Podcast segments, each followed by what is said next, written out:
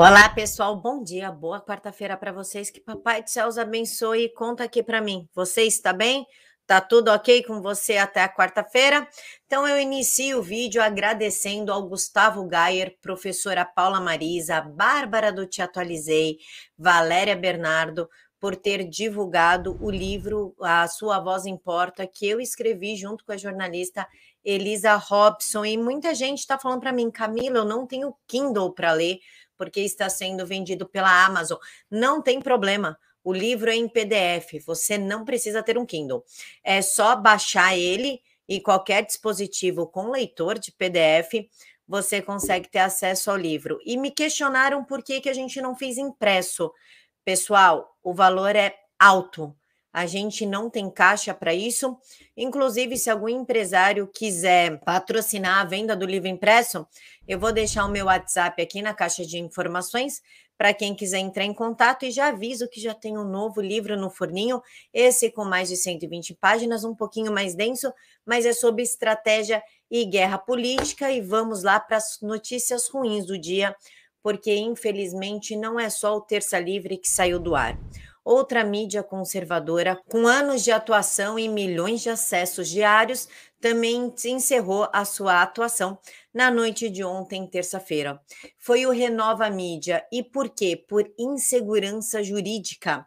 É com tristeza que recebemos a nota que o site Renova Mídia, que encerra suas atividades por insegurança jurídica e perseguição política, é o que eu estou falando para vocês. Eles vão fazer esse empastelamento usado por Getúlio Vargas. Em algum vídeo eu já conversei isso com vocês. Mais um resumão: Getúlio Vargas mandava a DIP, que fazendo uma analogia, seria a Polícia Federal hoje, né, nessa questão de parcelamento de jornal, e alguns sindicalistas destruírem as redações que agiam como opositores ao governo ditatorial de Getúlio Vargas. Com isso, algumas, algumas editoras não tinham como continuar, porque eles colocavam fogo, destruíam maquinários e prendiam o pessoal. Em alguns casos, esses sindicalistas, essas pessoas chegaram a colocar fogo com pessoas dentro das redações. Isso ficou conhecido como empastelamento de jornal. E, a, e o Supremo Tribunal Federal está fazendo isso de uma forma menos agressiva fisicamente falando, porém com o mesmo objetivo, ou seja, tirar de circulação aqueles que criticam, que são oposição aos governos de esquerda e fizeram isso com Terça Livre, agora com Renova Mídia, e com certeza vai acontecer isso com outras mídias, já que estão nos sufocando economicamente. O TSE tirou minha monetização, da Bárbara, do Ravox, entre outros, acho que da Folha Política também. Então, eles retiram a monetização, te sufocam economicamente, já que esse é o nosso único trabalho, e com perseguição política você fica com medo de escrever, de se expressar, e aí você acaba tirando o seu site de jornalismo independente do ar, e é o que o Renova Mídia fez, e logo outros seguirão pelo mesmo caminho, ou seja, o Supremo Tribunal Federal está tendo êxito nessa perseguição insana, nessa ditadura que está sendo instaurada no Brasil. E a culpa é de quem, pessoal? A culpa é do Senado. Cabe ao Senado é, investigar e até propor impeachment contra os ministros e também culpa dos deputados, porque eles estão um pouquinho inerte nesta questão da censura desde 2019. E eu também gostaria de saber o que vocês pensam a respeito da PEC que foi aprovado.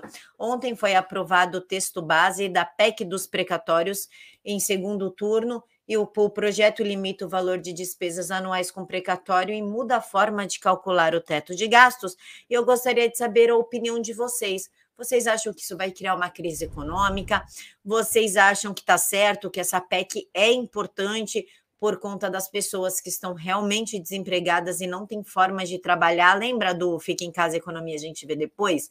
Pois é, eu quero saber como vocês veem essa aprovação da PEC dos precatórios. E para a gente finalizar, eu queria conversar com os meus amigos mineiros.